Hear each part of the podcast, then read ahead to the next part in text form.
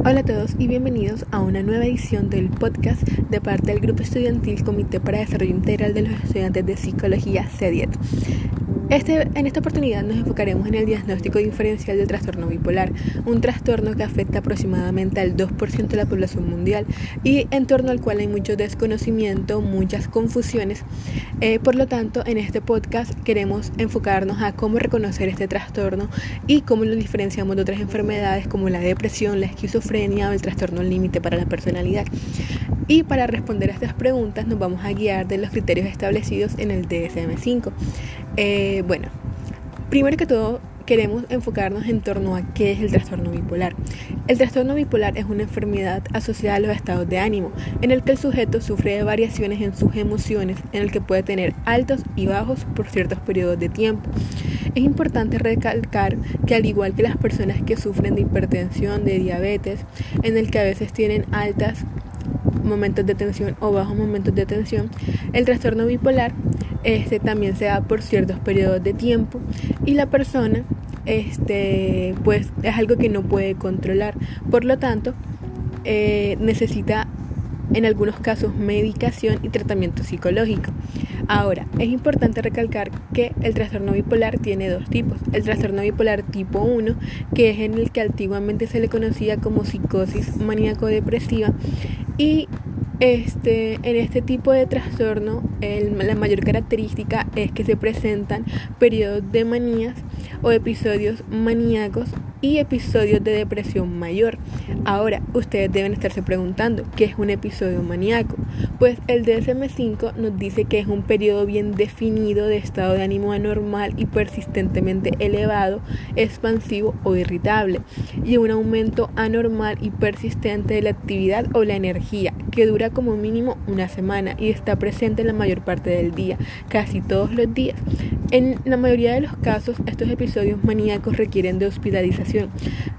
¿Qué quiere decir esto que acabamos de explicar? Que los episodios maníacos son periodos de alteración anímica en el que la persona siente una, una, gran euforia, una gran hiperactividad, en el que se sienten con sus emociones al máximo, en el que creen que son capaces de todo. ¿Y por qué muchas veces requiere hospitalización? Porque estos episodios maníacos este, vuelven a la persona a tal punto de elevación que, las personas creen que pueden hacer todo. Eh, por ejemplo, la persona cree que puede volar y salta de un edificio porque cree que puede volar y eso es lo que está sintiendo este y ese, y, ese es, a tal grado de emoción que tiene esa persona que de verdad cree que puede volar si salta de un edificio. Por lo tanto, estos episodios generalmente requieren hospitalización. ¿Por qué? Para evitar que las personas se hagan daño a ellas y evitar que hagan daño a los demás. Por eso es que con el fin de evitar que el individuo pues se haga daño, pues es mejor que esté hospitalizado. Recordemos que este, existen características psicóticas en este trastorno. Ahora, estos episodios eh, no se atribuyen a efectos fisiológicos, es decir, estos episodios no ocurren porque la persona esté consumiendo alguna sustancia, ya sea una droga, o un medicamento, o esté en un tratamiento para otra afección médica.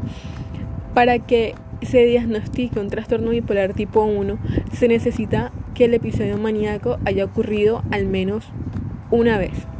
Recordemos que la característica del trastorno bipolar es que estén presentes los episodios maníacos eh, o hipomaníacos en el caso del trastorno bipolar tipo 2.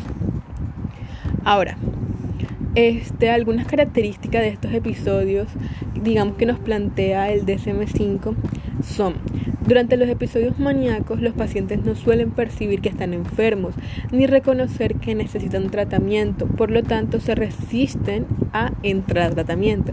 Los pacientes suelen cambiar su forma de vestir, el maquillaje o la apariencia personal por un estilo más llamativo o sugerente desde el punto de vista sexual.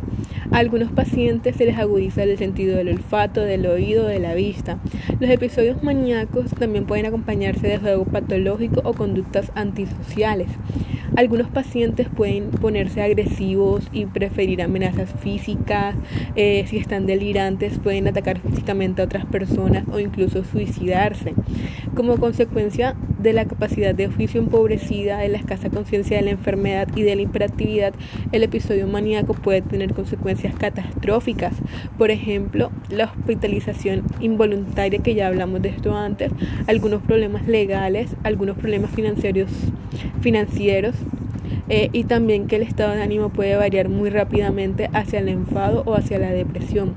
Durante los episodios maníacos pueden aparecer síntomas depresivos que duran momentos, horas, pero recordemos que también el episodio de depresión mayor es algo que está presente en el trastorno bipolar, tanto en el tipo 1 como en el tipo 2.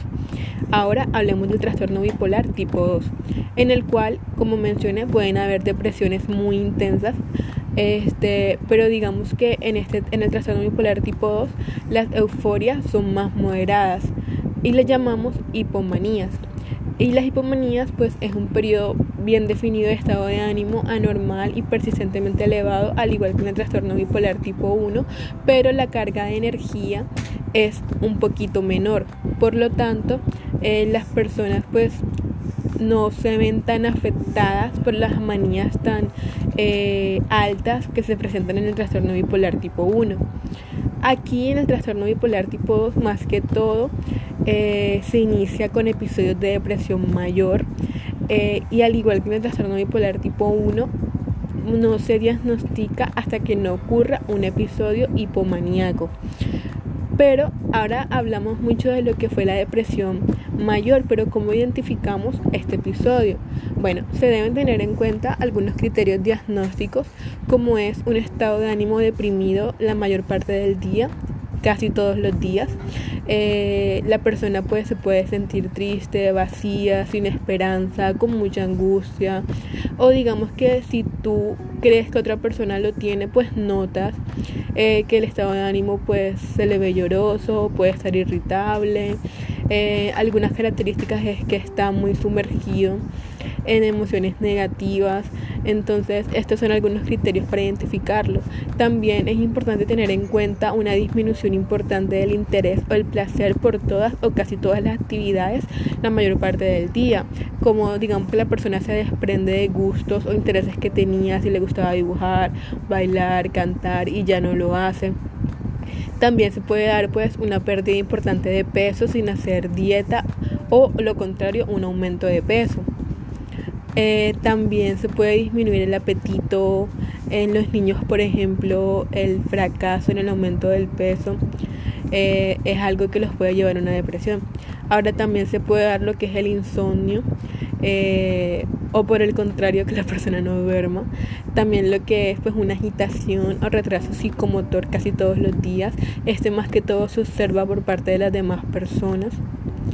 Eh, la persona se puede sentir fatigada, eh, se puede sentir inútil, puede tener sus sentimientos de culpabilidad excesiva.